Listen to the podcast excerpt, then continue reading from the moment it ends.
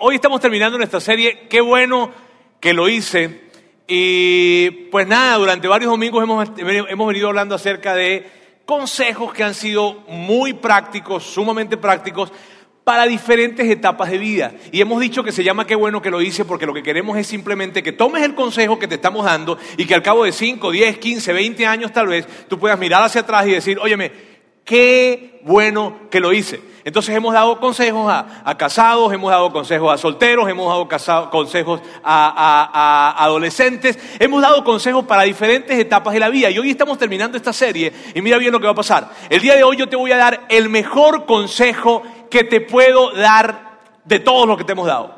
Bien, el día de hoy estamos cerrando con broche de oro y estamos diciendo que cerramos con broche de oro porque va a ser el mejor consejo que te puedo dar. Es un consejo que aplica para todas las edades, es un consejo que aplica para todas las edades y todas las etapas de vida que tú estés viviendo hoy. Y es el consejo que, mira, si yo, si yo veo hoy hacia atrás y miro mi vida eh, en mis 32 años cumplidos, ¿verdad? Yo miro hacia atrás y yo digo, oye, me vale, ¿qué hice yo en mi pasado que puedo decir hoy completamente y con total y absoluta satisfacción? Qué bueno que lo hice. ¿Sabes qué hice? El consejo que te voy a dar hoy. Y a diferencia de otros domingos, hoy yo voy a adelantarme y te lo voy a decir de una vez. Bien, te voy a dar el consejo de inmediato, a diferencia de otros domingos, no voy a esperar a terminar, sino voy a decírtelo de inmediato. El consejo es el siguiente. Sé parte de la iglesia. Sé parte de la iglesia. Y, yo sé que si tú estás acá y tal vez dices, bueno, eh, eh, es lógico que tú me des ese consejo, Roberto. Si estamos en la iglesia, es lógico que me digas que el mejor consejo que me puedes dar es que sea parte de la iglesia. O bueno, Roberto, si tú eres un pastor, pues definitivamente es lógico que me digas que el mejor consejo que me puedes dar es ser parte de la iglesia. Pero yo quiero pedirte, por favor, que no te vayas a confundir hoy, ni, que, ni yo quiero dejarme malinterpretar hoy. Porque el consejo que te estoy dando y cuando te digo que ser parte de la iglesia es el mejor consejo que te puedo dar, no tiene que ver absolutamente nada de que estemos en una iglesia. Y yo quiero hacer mi mejor esfuerzo hoy para poder explicarte esto. Porque no se trata de que el mejor consejo que te voy a dar es que seas parte de la iglesia, porque obviamente estás en una iglesia y es lo que me tienes que decir. No, es como que si yo vendiera seguros y te dijera el mejor consejo que te puedo dar es que compres un seguro. No, no se trata de eso y por eso quiero hoy tomar un tiempo para hoy va a ser un poco diferente porque vamos a ver algunos textos que están en la Biblia y vamos a ver a la luz de lo que dice la Biblia, a la luz de lo que dice la Biblia, que ¿Qué, implicación tiene esto de ser parte de la iglesia? Y mira bien, cuando yo te digo que el mejor consejo que te puedo dar es este, es porque nosotros creemos que ser parte de la iglesia no tiene que ver con ser religioso. No tiene que ver con que, bueno, tú, yo no voy a la iglesia. No, yo no soy religioso, por lo tanto yo no voy a la iglesia. No tiene que ver con eso. Lo que nosotros creemos es que cuando tú eres parte de la iglesia, tu vida es impactada por la iglesia. Tus relaciones son impactadas, tus finanzas son impactadas, todo tu matrimonio, tu familia, tus relaciones, las personas con las que estás, la manera en que interpretas la vida es impactada a causa de tu conexión con la iglesia. Porque la iglesia no significa un elemento, la iglesia significa el elemento dentro de una comunidad. Comunidades enteras son impactadas por la iglesia. Así que yo quiero, y te estoy haciendo toda esta introducción porque no quiero que por nada del mundo tú vayas a pensar, es obvio Roberto, me estás diciendo que el mejor consejo que me quieres dar es que vaya a la iglesia porque estoy en una iglesia. No se trata de eso. Si yo estuviera en cualquier otro tipo de audiencia, con cualquier otro tipo de auditorio, el mejor consejo que les daría sería el mismo, sé parte de la iglesia local. Y con eso en mente voy a continuar el día de hoy. Bien, con esta aclaratoria de entrada, que espero haberla hecho bien, quiero continuar el día de hoy. Y hoy quiero empezar, o quiero seguir empezando. Yo normalmente empiezo, duro unos 35, 40 minutos empezando, ¿está bien? Este, hoy yo quiero continuar con lo siguiente. Fíjense, esta serie, la primera, la primera, la primera, eh, el primer domingo, el primer mensaje que dimos en esta serie, y qué bueno que lo hice, yo hablé acerca de lo que es eh, las etiquetas. Si algunos estuvieron acá, recuerdan que yo hablé acerca de etiquetas y era un mensaje que era, eh, era mayormente relevante para adolescentes y jóvenes acá. Em, dos semanas, di, algunos ejemplos de mi vida, hablamos, si no lo escuchaste puedes buscar los podcasts o puedes preguntar por el CD de audio en el módulo de información, en fin.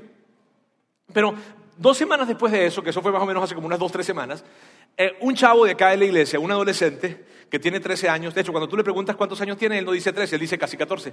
Este, tú sabes lo importante que es a esa edad tener casi 14, ¿está bien?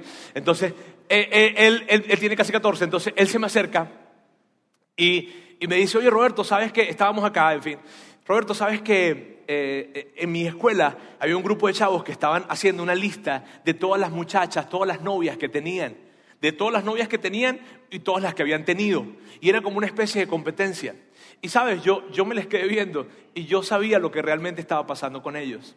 Yo, lo que, yo, yo sabía que lo que realmente estaba pasando con ellos es que ellos eran unos chavos inseguros, que se sentían feos por dentro y que entonces estaban tratando de involucrarse con más mujeres porque así de alguna manera estaban combatiendo esa inseguridad. Y yo,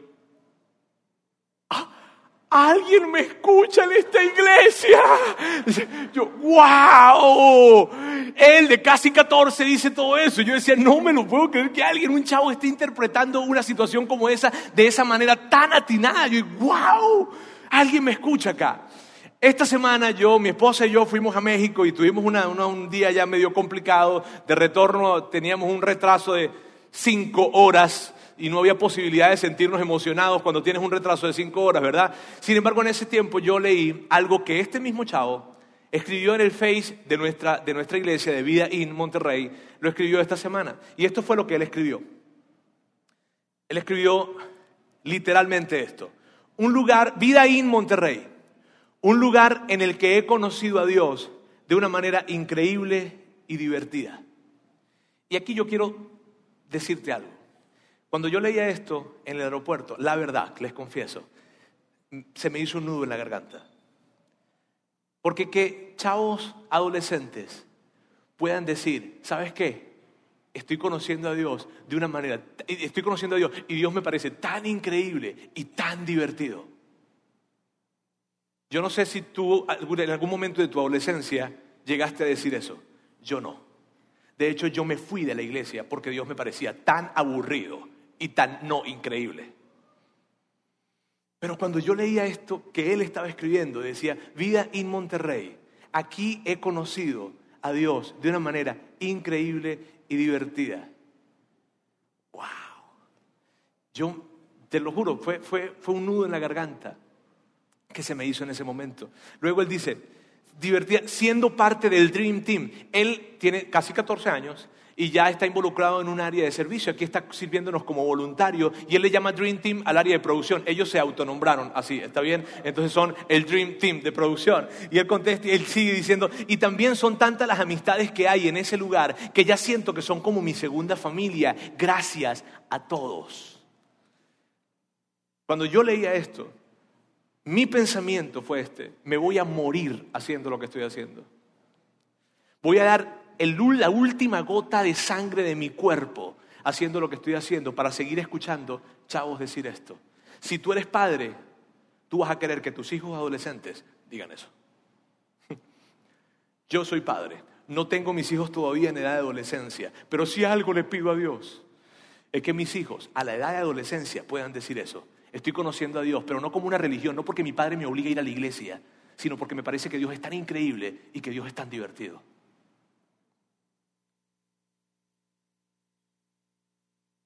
Eso es lo que yo pensaba en el aeropuerto cuando estaba leyendo eso. Yo decía, ¿sabes qué? Voy a gastar toda mi energía haciendo esto. Voy a vivir mi vida entera haciendo esto. Ahora, pero la verdad es esta también. ¿Sabes? No es la única historia que escuchamos así. En esta iglesia todas las semanas escuchamos historias como esas.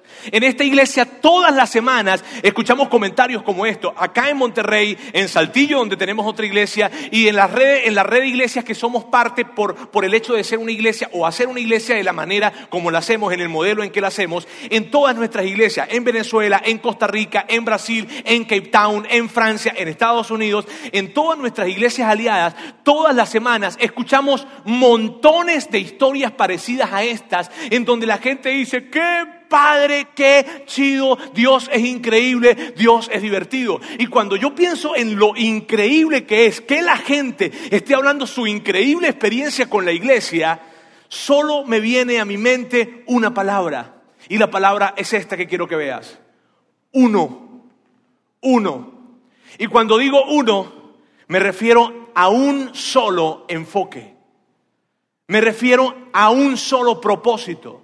Me refiero a hacer lo que es más importante, quitar toda la periferia y enfocarme en lo que es más importante. Y cuando me enfoco en lo que es más importante, el resultado es ese. Si tú eres parte de alguna organización, si tú eres algún líder de empresa, si algún eh, trabajas en el sector industrial, en alguna franquicia, coordinando equipos, lo que sea que hagas, que, que más o menos tiene que ver con, con llevar y guiar personas, sabes lo difícil que es mantener a todos en la organización enfocados en una sola cosa. ¿Sabes el reto que es? Eso de, poder tomar todo el presupuesto, todas las personas, todas las prioridades y enfocarlo y dejarnos dirigir por una sola cosa. Tú sabes, eso de todos para uno y uno para todos. Y eso es lo que sucede en nuestras iglesias. Y cada vez que yo escucho estas historias y cada vez que yo escucho personas diciendo, qué chido, qué padre, qué increíble, tiene que ver con que todos estamos enfocados en una sola cosa, en lo que es lo más importante. Y por eso escuchamos esas historias. Solo por eso. Mira, Solo por eso tú llegaste a esta iglesia, y, te lo voy a decir a ti, y me encanta hablarlo de esta manera porque tú lo sabes. Tú llegaste a esta iglesia y dijiste, qué chido, esta iglesia es diferente.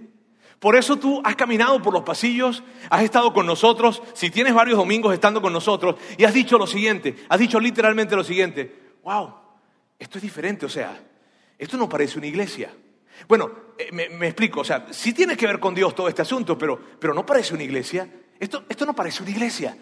¿Por qué piensas eso? De hecho, hay una pareja con la que yo hablaba, hay dos parejas que hablaba yo. Una pareja hace como unas tres, cuatro semanas estaban acá, me los conseguí en el lobby, me los presentaron, ellos tenían una, dos semanas viniendo a la iglesia y yo les preguntaba qué les ha parecido todo. Ellos me decían, increíble, esta iglesia nos encanta así como sorprendidos, viste, que les encantara la iglesia. Esta iglesia nos encanta. Y yo les preguntaba, ¿y por qué? ¿Y por qué te gusta tanto? Y recuerdo que ella, la esposa, dijo esto. La esposa dijo, mira Roberto, yo no sé, la verdad es tan diferente. Y aquí, aquí se siente Dios. Y yo, yo me sentía tan feliz que ella dijera eso. Otra pareja unas semanas atrás, otras semanas más atrás, se me acercaba una pareja joven, es una pareja joven, ellos, ellos tienen una bebé pequeña y, estaban hablando conmigo y el hombre de esta pareja, el esposo, me decía esto, ¿sabes qué? Esta iglesia se te va a llenar de gente como yo. Y, yo, ¿y, cómo es la gente como tú? o sea, como para saber de qué se nos va a llenar la iglesia, ¿verdad? y, recuerdo, y de seguro tú estás por ahí sentado, y recuerdo que él me dijo esto, él me dijo, de gente como yo, o sea, de gente que no le gusta la iglesia. Porque es que a mí no me gustaba ni aquí, ni me gustaba allá. Ni, ni me gustaba una, ni me gustaba la otra. A mí no me gustaba la iglesia. Yo iba, pero no me gustaba. Y ahora vengo para acá y me gusta. Es más, me gusta tanto que hasta invito gente. ¡Ah, qué loco! Uno no invita a la gente a la iglesia. Entonces el resultado es, ¿por qué alguien que no le gusta la iglesia, por qué alguien que no le gustaba ninguna iglesia, termina entonces ahora no tan solo gustándole, no tan solo divirtiéndose, sino ahora invitando gente a la iglesia? Tú invitas a gente al cine, tú invitas a gente al restaurante, tú invitas a gente a tu casa, pero no a la iglesia. Y ahora, ¿por qué esta persona lo está haciendo? Porque le encantó la iglesia. ¿Y por qué le encantó la iglesia? Porque hay un grupo de personas que estamos reunidos, enfocados, haciendo la misma cosa. Y tú lo estás haciendo excelentemente bien. Y si tú has venido a vida durante varios domingos y te sigues viniendo durante varios domingos, y si estás sirviendo en este lugar como voluntario, lo haces tan increíble que escuchamos esas historias cada domingo. Y eso me súper emociona. Pero lo que más me emociona de todo esto es que Jesús habló acerca de esto. Sabes, cuando Jesús estuvo acá en la tierra y él pidió a Dios, oró, rezó, presentó una plegaria a Dios, a su Padre Celestial, por el futuro de la iglesia, lo que él pidió por el futuro de la iglesia fue específicamente esto. Específicamente esto de una unidad, esto de ser uno solo, esto de poder estar enfocados en una sola cosa. Y eso es lo que vamos a ver o parte de lo que vamos a ver. Todo lo que vamos a ver hoy es, yo quiero leerte un texto en donde Jesús habla acerca de esto y luego voy a irme a otro escritor de la Biblia que se llama Pablo y que él trae más claridad. Él agarra y desmenuza, no es tanto la, la mayor claridad, sino que desmenuza qué significa esto que dice Jesús en un contexto de iglesia. Bien, así es que vamos a leer primeramente lo que Jesús dice. y mira bien, es una conversación que Jesús está teniendo con su Padre Celestial, con Dios, y en medio de esa conversación, Él habla acerca de nosotros, de ti y de mí. Qué interesante, ¿cierto? Vamos a verlo juntos. Dice, no ruego solo por estos, y mira bien, ¿qué, ¿qué es lo que está pasando aquí? Lo que está pasando te voy a decir, Jesús está teniendo una conversación con su Padre Celestial, está orando, está allí en esa plegaria. Y en esa oración, Él tiene a los apóstoles allí a su lado. Entonces los apóstoles están escuchando lo que Él está diciendo. Y entonces Él dice eso, mira, ¿sabes que Todo lo que te vengo pidiendo, Él estaba pidiendo por ellos, le estaba pidiendo que los cuidara, que los protegiera, que los ayudara, en fin. Y en medio de todo eso, Jesús está diciendo, mira, no te pido tan solo por estos que tengo acá, que son los apóstoles, sino también, dice, ruego también por los que han de creer. ¿Tú sabes quiénes son los que han de creer? Tú y yo. Ahí nos incluyeron a nosotros. En ese momento Jesús está pidiendo por ti y por mí. Dice, ruego también por los que han de creer en mí por el mensaje de ellos. ¿Qué es lo que estaba diciendo Jesús? Jesús estaba diciendo, mira, aquí tengo los apóstoles, no tan solo te pido por ellos, también te pido por aquellas personas que van a creer por lo que ellos van a hacer. Porque Jesús sabía que ellos, Mateo iba a escribir un evangelio. Él sabía que Juan iba a reseñar la conversación que él estaba teniendo en ese momento. Él sabía que Pedro iba a tomar unas notas y se las iba a entregar a Marcos para que Marcos luego hiciera otro evangelio. Él sabía lo que ellos iban a hacer. Y como él sabía que ellos iban a decir y hacer cosas y otros iban a creer, o sea, tú y yo, generaciones tras generaciones tras generaciones tras generaciones, luego íbamos a creer lo que ellos iban a hacer. Entonces él dice, no tan solo te pido por ellos, sino también te pido por los que han de creer a causa de ellos. Ahora, lo interesante de todo esto que Jesús está platicando con Dios y nos tiene colocados en la conversación. Mira qué interesante. Tú estabas en esa oración. Yo estaba en esa oración. Ahora, ¿qué es lo que pide Jesús por nosotros? ¿Qué es lo que dos mil años atrás Jesús se detiene a pedir? ¿Qué es lo que, lo, que, lo que Él anticipa con tanto tiempo? Y dice, te quiero pedir por los que han de creer y te quiero pedir específicamente una cosa. ¿Qué? Para que todos sean uno. Miren, y esto no significa que todos nos vamos a tomar de la mano y nos vamos a fusionar en un solo ser. Um, y vamos a llegar a una sola materia. No. Lo que significa es, para que todos sean uno, lo que Jesús está diciendo es, para que todos puedan tener un mismo propósito y puedan enfocarse en una misma misión. ¿Quiénes? Tú y yo, los que han de creer. Si tú estás en este lugar y has seguido viniendo a Vida In, y esta es tu iglesia, y has venido involucrándote acá, y estás viniendo y estás creyendo y toda esta historia, entonces yo quiero que tú sepas, en esa oración tú estás incluido. Y lo que Dios pidió hace dos mil años atrás por nosotros fue que todos pudiésemos estar enfocados en una sola cosa, en esa cosa mayor, en lo más grande y más importante que tiene que ver con que otros le conozcan. Luego de que Él dice eso, dice esto. Padre, así como tú estás en mí y yo en ti, permite que ellos también estén en nosotros. Mira, cuando tú ves a Jesús, a Jesús, en el tiempo que Jesús estuvo acá, y la gente le preguntaba, oye Jesús, ¿qué es lo que haces tú? ¿Tú sabes lo que contestaba él? Él contestaba lo siguiente. Él decía, mira, la verdad es que yo, yo, yo no hago nada que no me diga mi padre que yo haga. Mira, yo lo que hago es lo que él hace. Eso es lo que yo hago. De hecho, no hay nada, yo no tengo ninguna agenda oculta, no es que vengo a hacer un trabajito por aquí, otro trabajito por allá, no, no, no, no, yo estoy aquí por lo que mi padre quiere que yo esté acá. Si él dice algo, yo digo algo, si él hace algo, yo hago algo, y todo lo que yo hago, exactamente todo lo que hago, lo hago porque él me lo pide, porque él me dice que lo haga o porque él lo está haciendo. Me explico, todo lo que yo hago, lo hago pensando en Él y siendo con Él uno solo. Así es que Padre, tú y yo sabemos esto. Y yo te pido que las personas que van a creer el día de mañana sean tan unidos y estén tan comprometidos en un solo propósito como tú y yo lo estamos hoy en día. Y esa fue la oración que tuvo. Pero ¿para qué? Ahora, ¿para qué? Y, tal vez tú y yo nos ponemos a pensar un poco en esto. ¿Para qué Jesús pide a Dios por nosotros hace dos mil años atrás que seamos uno? ¿Por qué razón? ¿Por qué pidiendo, habiendo podido pedir por muchísimas cosas más? Que les vaya bien en la vida, que en fin, lo que sea. Él pide específicamente porque seamos uno. Y aquí está la respuesta. Para que el mundo crea que tú me has enviado. Lo que Jesús estaba haciendo era esto, amigos. Jesús estaba diciéndole a Dios, Padre Celestial, yo quiero pedirte por todas esas personas que van a creer el día de mañana. Yo quiero pedirte para que todos ellos se sincronicen, se alineen, formen y trabajen juntos con un solo propósito. Porque si ellos lo hacen bien, si ellos se pueden alinear, si ellos se pueden sincronizar, si ellos pueden estar realmente unidos en un mismo propósito, lo que va a pasar es que gente que no cree va a empezar a creer, no porque alguien los presiona, No porque alguien les está torciendo el brazo y les dice tienes que creer, tienes que creer, tienes que creer. No, sino porque esta gente va a empezar a ver un grupo de personas que están tan unidos trabajando con un mismo propósito que van a decir definitivamente, hay algo aquí, yo tengo que creer. Eso. Y por eso es que Jesús lo dice. Y la implicación de esto es muy grande, ¿sabes? Mira la implicación de esto. Si lo hacemos bien, las personas creerán.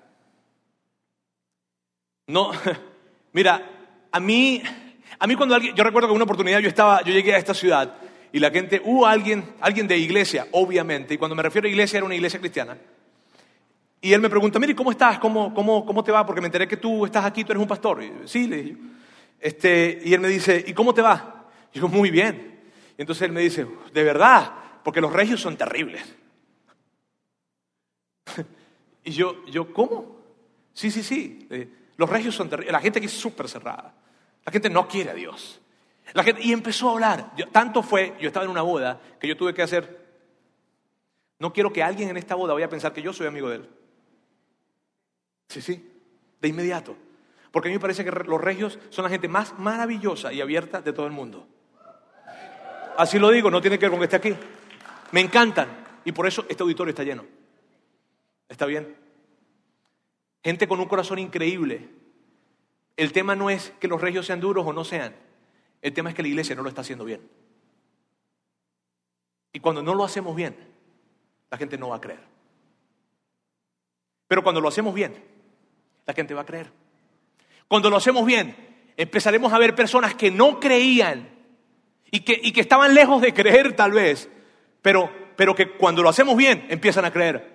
Entonces, cuando alguien no quería ver nada con Dios, mira, cuando alguien jamás había leído la Biblia, empezará a leerla. Y por eso hace como unos dos meses atrás, recuerdo, o dos o tres meses atrás, recuerdo una, hoy también supe otra historia de esas, en fin, hoy se, me acerca una, una, una, pareja y me dicen, y yo los saludo, me los presentaron, mire, ellos tienen dos, dos domingos viniendo acá a la iglesia. Y yo, ah, bueno, qué increíble, mucho gusto, ¿cómo estás? ¿Cómo, cómo se ha sentido aquí?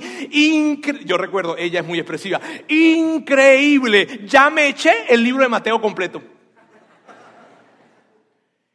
cuando nunca había leído la Biblia. Ahora esta persona está diciendo, me siento tan increíble aquí que hasta estoy leyendo la Biblia y me leí el libro de Mateo completa. ¡Wow! Cuando lo hacemos bien. Cuando lo hacemos bien, escuchamos historias como las que escuchábamos hace un par de semanas atrás de una muchacha joven que se levantaba en medio de un grupo que teníamos y decía, ¿sabes qué, Roberto? Yo me siento tan bien aquí porque yo no quiero ser ni cristiana ni quiero ser católica. Yo lo único que quiero hacer es seguir a Jesús. Y aquí yo lo puedo hacer. Qué chido. Por eso, tú, si vienes acá, vas a ver algunos chavos en la parte de atrás, en el área de producción. Específicamente uno que no creía en Dios para nada en absoluto, nunca soñaba con ir a la iglesia. Y ahora no es que, no es que viene a la iglesia, es que está sirviendo como voluntario en la iglesia. ¿Por qué? Porque lo estamos haciendo bien, porque tú lo estás haciendo bien, porque estamos enfocados en una sola cosa, pero lo contrario también tiene razón. Lo contrario también es cierto. ¿Y qué es lo contrario, Roberto? Esto es lo contrario. Hagamos esto mal y nos convertiremos en la razón por la que otros no creerán. Hagamos esto mal y nos convertiremos en la razón por la que otras personas no van a creer. Mira, tal vez es tu historia, tal vez tú estás acá hoy y es tu primera vez en este lugar y mira, gracias por recibir la invitación de quien lo haya hecho, gracias. Todo lo que hacemos lo hacemos para ti. Gracias por estar en este lugar. Pero tal vez esta es tu historia. Y tal vez tú te has mantenido tan alejado de la iglesia. ¿Por qué? Por lo que has visto en la iglesia. Tal vez esta es tu historia. Tú te has mantenido tan alejado de la iglesia, no porque no conozcas la iglesia, sino porque la conoces. Tal vez tú no, no, no te has mantenido cerca de la iglesia. ¿Por qué? Porque tal vez conoces a alguien que va a la iglesia. Mira qué increíble esto. ¿Sabes qué? No, yo no voy a la iglesia ni me gusta ir. ¿Por qué? Porque conozco a alguien que va. Tal vez tú no crees porque conoces a alguien que cree. Tal vez tú no lees la Biblia porque conoces a alguien que lee la Biblia y es la persona más problemática y loca que conoces. Y tú dices, nada, si esta gente lee la Biblia y se pone así como locos, yo no voy a leer la Biblia porque me puedo poner como loco. Y tienes toda la razón del mundo en creer eso.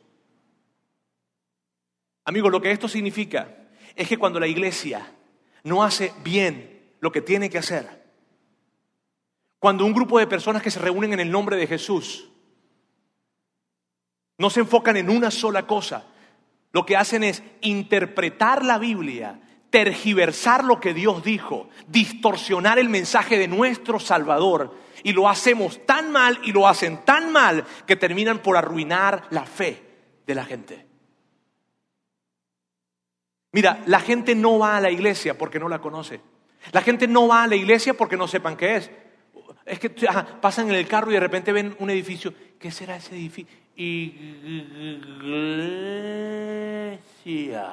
Iglesia. ¿Qué será eso, mi amor? Iglesia. Esa cruz allá arriba, ¿qué será?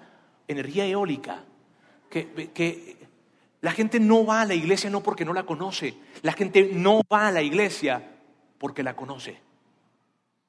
La gente no va a la iglesia porque un día fue una. Me canso de invitar a gente. La semana pasada volví a invitar a otra persona y lo invité a la iglesia y me dijo, sí, yo ya fui, yo fui a una.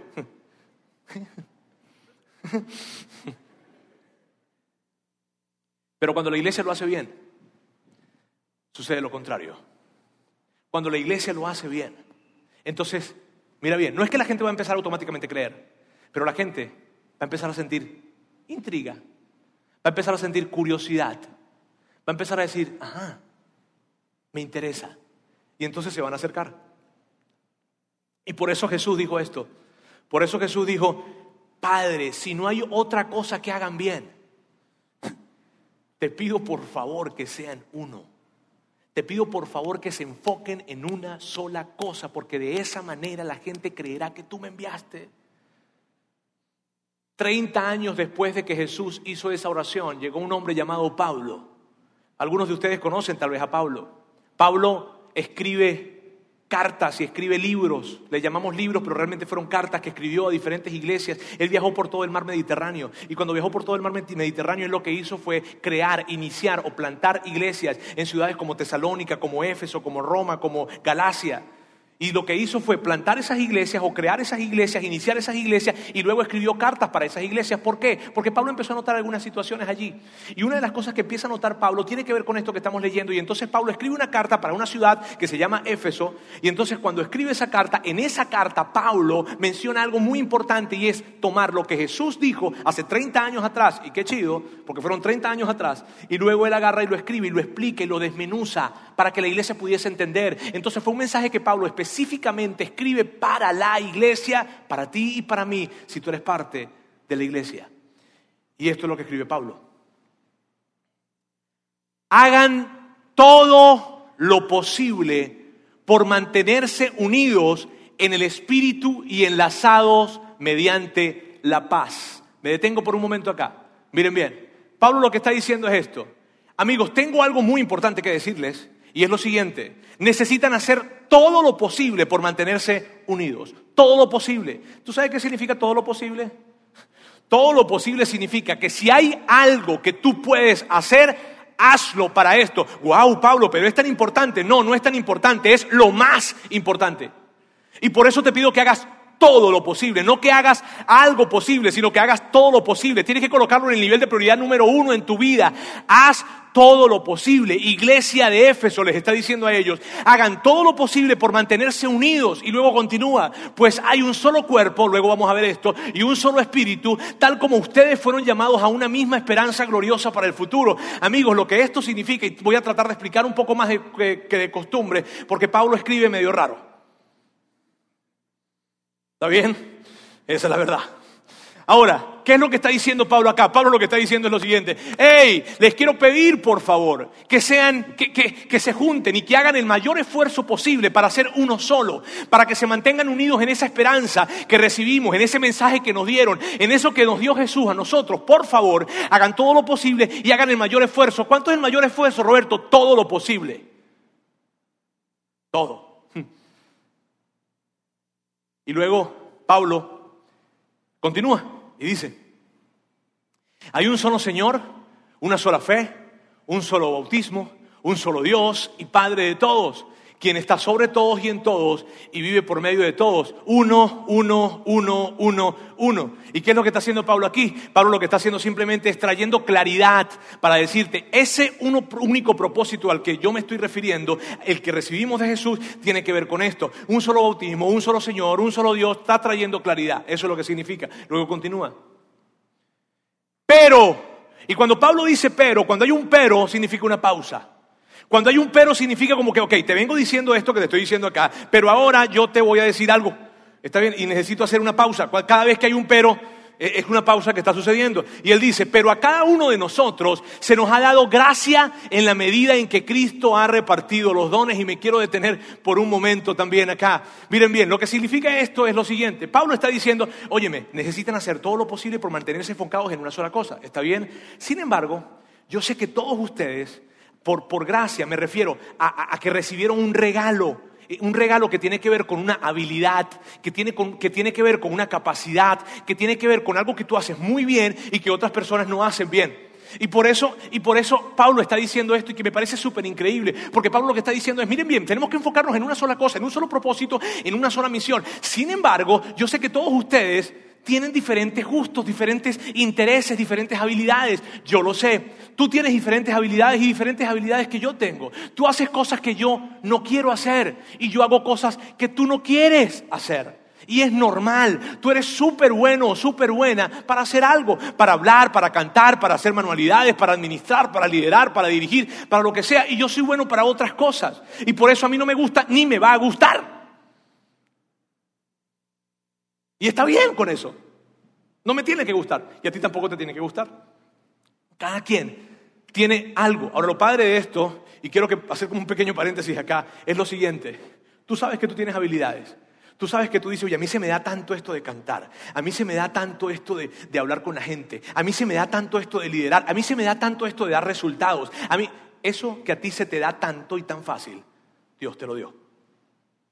Tenlo por seguro. Luego Pablo dice, él mismo constituyó algunos apóstoles y quiero explicar rápidamente de qué se trata esto. Apóstoles eran ese grupo de personas que estaban en ese tiempo, en ese lugar, con ellos, allí y que iniciaron la iglesia. Bien, a ese grupo de personas. Luego dice a otros profetas. ¿Quiénes son los profetas? Son ese tipo de personas que son tan intolerantes con las cosas malas tan intolerantes con el pecado. Son los que dicen, esto está mal, esto está bien. A ese tipo de personas se refería. Luego dice, también creó a los evangelistas. ¿Quiénes son los evangelistas? Aquellas personas que, son, que se sienten tan cómodas hablando de su fe con otras personas. Tal vez tú conoces a esas personas. Se van en un taxi y van hablando de su fe. Van en un ascensor y van hablando de su fe. Van en, están en una fila y están hablando de su fe. Gente que se siente tan, tan, tan, pero tan cómoda hablando acerca y compartiendo su fe. Luego dice, otros pastores, gente como yo, y otros maestros que son gente que toma la Biblia y, la, y, la, la, toma y la desmenuza de una manera en que te la explican increíblemente. Esos son los maestros. Y eso es lo que está diciendo Pablo. Pablo luego en otro libro habla de una lista de dones, de más dones, de más capacidades, de más talentos que Dios nos da. Dice que tenemos el don para servir, el don para, para, para compasión, el don para ayudar a otras personas, en fin, talentos que Dios nos colocó. Sabes, has conocido gente que es muy buena para algo y tiene que ver con que Dios le dio por su gracia dones, talentos y habilidades. Y eso es lo que está diciendo Pablo. Luego continúa diciendo afín. O sea, ¿para qué? ¿Para qué? Ok, ok, ok, ok, ya va Pablo, Pablo, Pablo, Pablo, Pablo, Pablo, Pablo, Pablo. Me está diciendo que me enfoque en una sola cosa, en un solo propósito, y me está diciendo que Dios me dio muchos dones. Que, que, ok, que tenemos que enfocarnos en una sola cosa, pero que Dios nos dio diferentes dones a cada uno de nosotros. ¿Para qué? A fin de capacitar al pueblo de Dios. ¿Qué significa eso? Significa a fin de colocar tus dones, tus intereses, tus talentos, tus capacidades en la iglesia local.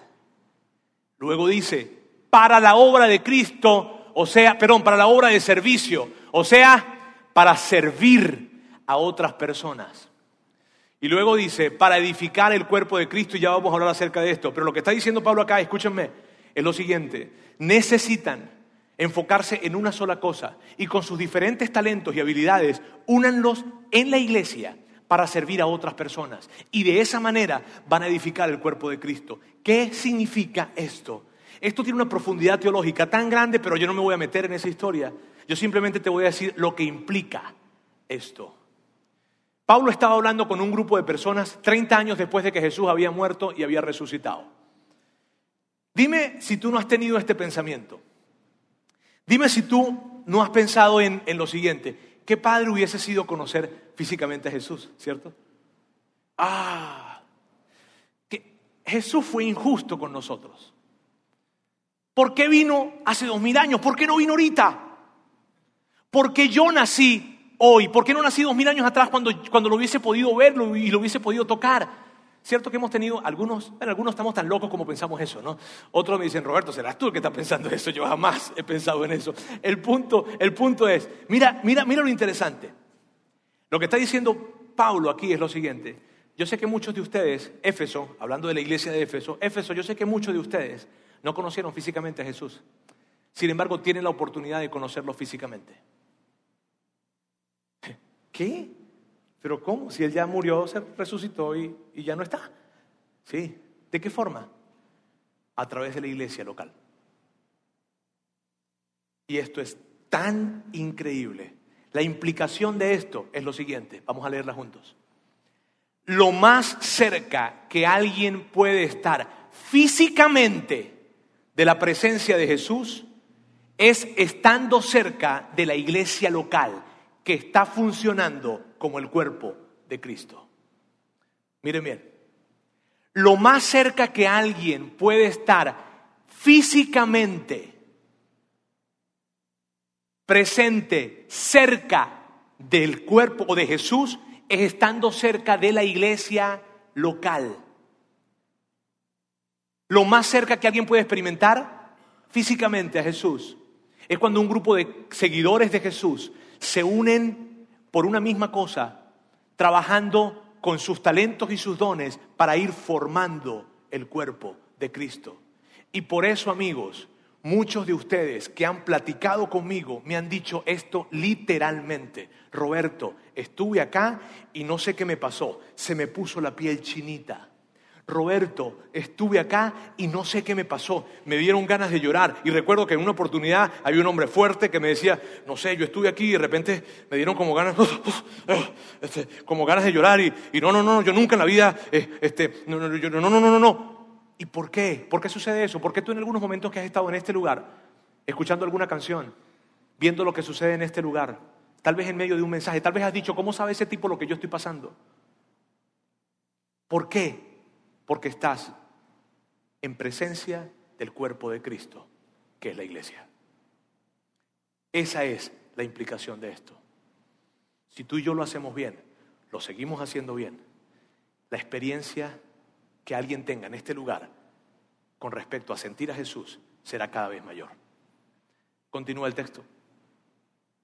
Para edificar el cuerpo de Cristo, venía diciendo, ese proceso continuará hasta que todos alcancemos tal unidad en nuestra fe y conocimiento del Hijo de Dios que seamos maduros en el Señor, es decir, hasta que lleguemos a la plena y completa medida de Cristo. Y esto es una manera muy sofisticada y muy elegante, tú sabes, en lenguaje de Biblia, de decir lo siguiente. Lo que está diciendo aquí Pablo es esto, amigos, esto es un proceso. Esto es un proceso que en la medida en que tú y yo nos vamos alineando mejor y colocando mejor nuestras capacidades, nuestros talentos dentro de la iglesia local para servir a otras personas, la gente que venga en este lugar y la gente en esta ciudad va a poder decir, siento a Jesús en mi cuerpo vivamente porque estoy en la iglesia local. Esa es la implicación. No estoy hablando de religión en este momento, estoy hablando de la realidad del mundo y de una ciudad específicamente de esta. Continúa. Hablaremos la verdad con amor. Y aquí me quiero detener por un momento, quiero unos minutos o segundos, perdón. Hablaremos la verdad con amor. Me frustra cuando veo a la iglesia más interesada en señalar a la gente y en culpar lo que alguien está haciendo que en hablar la verdad con amor. Me frustra. Ahorita hay una situación que está pasando, que se legalizó no sé qué cosa y no sé dónde. Y me frustra, y lo digo con enojo. Cada vez que escucho gente, estoy tan molesto por esto. ¿Qué pasa con esta gente? La iglesia se quedó dormida, perdimos una batalla. No, chico, no se trata de eso. Se trata de hablar la verdad con amor. Se trata, de acercarse a la gente con los brazos abiertos y decirle, en Dios tienes una oportunidad. Y Dios no está para señalarte, Dios está para amarte y a través de su amor restaurar tu vida. Pero me frustra, perdón, que me lleno de emoción. Así hablamos los venezolanos. Me frustra tanto porque lo que Pablo dice y lo que la Biblia dice es que lo haremos la verdad con amor. Y así creceremos. Creceremos significa que no vamos a crecer individualmente, sino que necesitamos crecer juntos. En todo sentido, hasta parecernos más y más a Cristo, quien es la cabeza de su cuerpo, que es la iglesia. Amigos, esto es lo que significa. La iglesia funciona como un cuerpo. La iglesia funciona como un cuerpo. Como funciona un cuerpo, funciona la iglesia. ¿Qué significa eso? Que cuando todo el cuerpo está haciendo su chamba, el cuerpo está sano. Cuando todo el cuerpo está haciendo su chamba, el cuerpo está sano. Continúa ese versículo diciendo, el que hace, el que él, él hace, o sea, Jesús, hace que todo el cuerpo encaje perfectamente y cada parte, al cumplir con su función específica, ayuda a que los demás se desarrollen y entonces todo el cuerpo crece y está sano y lleno de amor. O sea, cada quien está haciendo su chamba y como cada quien está haciendo su chamba, el cuerpo está bien y funciona como un cuerpo. Imagínate tu cuerpo y de repente la mano te dice, me cansé de abrir y cerrar. ¿Qué? ¿Por qué? No, ya no quiero abrir y cerrar. ¿Pero por qué? Porque no quiero, no fastidies, no quiero. Tengo toda la vida haciéndolo. Tengo 32 años en tu vida haciendo esto.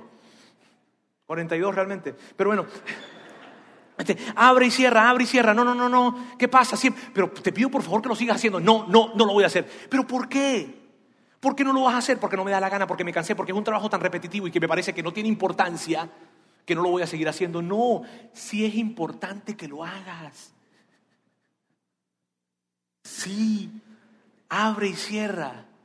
Y tal vez esto pueda parecer una parodia y algo cómico, pero es la verdad. Cuando en el cuerpo no estamos haciendo nuestra chamba, nuestro cuerpo no está sano. Y cuando en la iglesia no estamos alineando nuestros talentos, nuestras habilidades, nuestras capacidades, entonces la iglesia no crecerá sana y no podrá representar al cuerpo de Cristo como debe representarlo. De eso se trata. De eso se trata. Por eso, la esencia de todo lo que yo te estoy diciendo hoy, todo hoy se resume en esta frase. Cuando cada parte hace su parte, las personas se vuelven parte.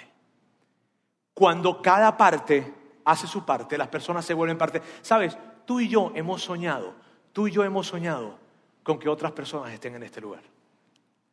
Tú has soñado con tu, con tu amigo, con tu primo, con tu hermano, con tu suegro, con quien sea. Con la suegra tal vez no, pero con el suegro probablemente sí.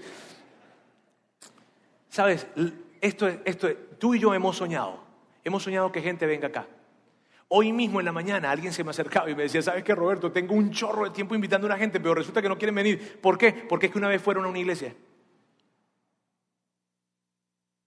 Y lo que me están preguntando es que si le van a colocar la mano en la cabeza o, en fin. Es frustrante, amigos. Y, más frustrante es para mí, que yo trabajo en esta onda. Yo no soy así, yo no soy así, le digo a la gente. Vayan a la iglesia, nuestra iglesia no es así. Soñamos con que más personas en esta ciudad y en América Latina, pero hablemos de esta ciudad, conozcan más a Dios. ¿Y sabes por qué lo soñamos? Por lo que tú y yo hemos conocido. Porque tú y yo tenemos una relación con Dios tan padre, tan increíble. Conocemos que Dios no es un Dios que viene para señalar y para cuestionar. Conocemos que es un Dios tan increíble y que Él viene con sus brazos abiertos para amar a todos y para decirles, yo quiero que tu vida sea mejor, yo quiero que sepas que tus relaciones tienen esperanza, tu salud tiene esperanza, tu matrimonio tiene esperanza, tus hijos tienen esperanza. Yo vengo para decirte que si tú colocas tu familia en mis manos, yo voy a cuidar de ellos. Yo vengo para decirte que yo soy un Dios confiable, y ese mensaje la gente necesita escucharlo y no lo está escuchando porque la iglesia no lo está haciendo bien. Pero cuando tú y yo unimos nuestros talentos, nuestras habilidades y nos unimos en un solo propósito, entonces lo empezaremos a hacer bien y la gente empezará a creer y la gente empezará a acercarse más y más y más a Dios y más vidas serán transformadas. Por eso hoy, amigos, yo quiero decirles algo. Si tú tienes tiempo viniendo a este lugar, si es la primera vez que tú vienes, por favor sigue viniendo y es lo que te imploro. Pero si tú tienes tiempo viniendo a este lugar y no estás en algún área sirviendo, yo te quiero pedir que seas parte. Y no tiene que ver, no tiene nada que ver con que es que, oh, necesitamos más voluntarios porque nos estamos muriendo. No. tiene que ver con que la única manera en que un cuerpo sea sano es que sirva, es que use sus dones y sus talentos en beneficio a otras personas. Y por eso yo quiero desafiarte con muchísimo respeto a que seas parte de este cuerpo. Colocando tu educación, tu trasfondo, tus capacidades, tu tiempo al servicio de otras personas a través de la iglesia. Por eso quiero hacerlo. Mira bien, la mayor inversión que tú puedes hacer en tu vida después de criar a tus hijos y a tus nietos, la mayor inversión que tú puedes hacer después de la familia es la iglesia. Y te voy a decir por qué. Antes de que tú y yo llegáramos acá, la iglesia ya existía. Antes de que tú y yo, o después de que tú y yo nos vayamos, la iglesia va a seguir existiendo. Y cuando tú te enlazas con la iglesia, mira bien, cuando tú te enlazas con la iglesia a través de tu tiempo, de tu talento, de tu capacidad, vas a impactar la vida de gente que jamás vas a conocer. Vas a impactar, mira, vas a, vas a restaurar familias que nunca platicarán contigo. Vas a redireccionar la vida de adolescentes y de jóvenes que probablemente están rumbo a un precipicio, pero cuando tú colocas tus talentos, tus dones, tus capacidades en un mismo propósito juntos acá, Tú vas a ayudar a redireccionar la vida de esos muchachos y vas a salvar eternidades, vidas, familias. La cantidad de personas que tú vas a impactar cuando te unes a la iglesia local es tan grande que no puedes contarla y en ningún otro lugar tú puedes llegar a impactar a tanta gente más que en la iglesia local. No hay un lugar que tenga tanto impacto en una comunidad como la iglesia local. No existe. Y por eso hoy yo te quiero desafiar a que des un paso y que seas parte no porque nos estamos muriendo sin voluntarios, porque tenemos increíbles voluntarios, sino porque queremos seguir alcanzando más gente. En agosto, amigos, en este lugar ya no cabe más gente. Da la vuelta, mírate para atrás, mira para atrás. Los que están adelante pueden mirar para atrás. En agosto vamos a tener dos reuniones. Vamos a tener que abrir dos reuniones porque si no vamos a detener el crecimiento de esto. ¿Sabes qué significa eso? Significa que vamos a impactar más personas. Y en esta ciudad, en esta increíble ciudad, más gente va a enlazarse con, Dios. No con un Dios que los señala, no con un Dios que los castiga, sino con un Dios que los ama. ¡Wow! Me encanta esto. Ahora, ¿cómo se ve eso aquí, amigos? ¿Cómo se ve? Miren bien, eso se ve así. Alguien invitó a alguien para que viniera acá. Alguien está en el estacionamiento o en la calle con un chalequito puesto y con una sonrisa ayudándote a colocar el carro. Alguien está en la puerta saludándote con una sonrisa. Alguien está en la puerta del auditorio y te ayuda a ubicar un sitio en este lugar. Alguien recibió a tu bebé que está justo aquí al lado y ese alguien, mientras que tú estás acá, está cuidando a tu bebé con muchísimo cuidado y está pidiéndole a Dios por ese bebé y por ti que tú estás acá. Alguien recibió a tu hijo allá arriba y alguien se sentó con él. Otro alguien agarró y preparó una clase para que tu hijo en este momento esté recibiendo una clase de alguien que está explicándole algo que Dios tiene con él y que le va a servir como una herramienta para el resto de su vida. Alguien invierte tiempo en los adolescentes cada viernes en este lugar para ayudarles a tener buenas decisiones y para ayudarles a tener buenas amistades. Otro alguien se encarga que yo, o sea, que el audio se escuche bien. Otro alguien programa las luces y las maneja. Otro alguien escribe esas pantallas. Otro alguien maneja las pantallas. Otro alguien toca un instrumento, otro alguien se para aquí y canta. Y entonces cuando un montón de alguien se juntan para hacer algo con un mismo propósito, cosas sorprendentes suceden.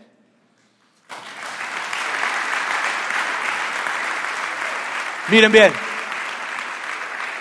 ¿qué es lo que sucede?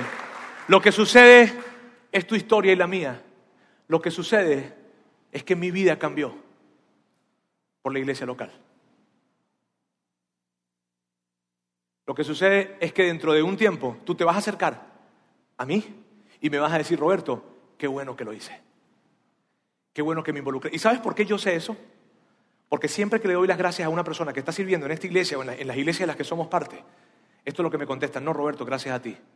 Porque lo que nosotros hacemos es tan poquito por lo que hemos recibido en este lugar y por lo que vemos que otra gente está recibiendo. Es tan poquito Gracias por la oportunidad de servir. Así es que me vas a decir dentro de un tiempo, Roberto, qué bueno que lo hice. ¿Y qué es lo que debo hacer? Acércate cualquier domingo de estos, puedes acercarte al módulo de información que está en la parte de afuera y decirle, vengo a ser parte, vengo a ver más allá de mis necesidades para ayudar a otros, vengo a servir, a eso es lo que vengo. Y te inscribes en el módulo de información. Hoy es un buen día para hacerlo, hoy lo puedes hacer si tú quieres, pero lo puedes hacer cualquier otro domingo también, pero hazlo. Yo te reto a que tú puedas hacerlo y a que seamos parte, porque la iglesia local es la esperanza del mundo cuando la iglesia local funciona bien. Dios quiero darte gracias en esta mañana, gracias o en esta tarde ya. Gracias porque tú nos has dado el increíble privilegio de representarte a ti físicamente en esta tierra y que en esta ciudad gente va a tener esperanza en sus vidas, en sus familias, gente va, va a vivir de una manera increíble a partir de que van a poder conocerte a ti, como realmente eres a través de la iglesia. Ayúdanos a enfocarnos todos los que estamos acá, ayúdanos a hacerlo bien, ayúdanos a colocar nuestros talentos, nuestras habilidades, nuestros recursos juntos para poder hacer una buena representación y digna representación de ti.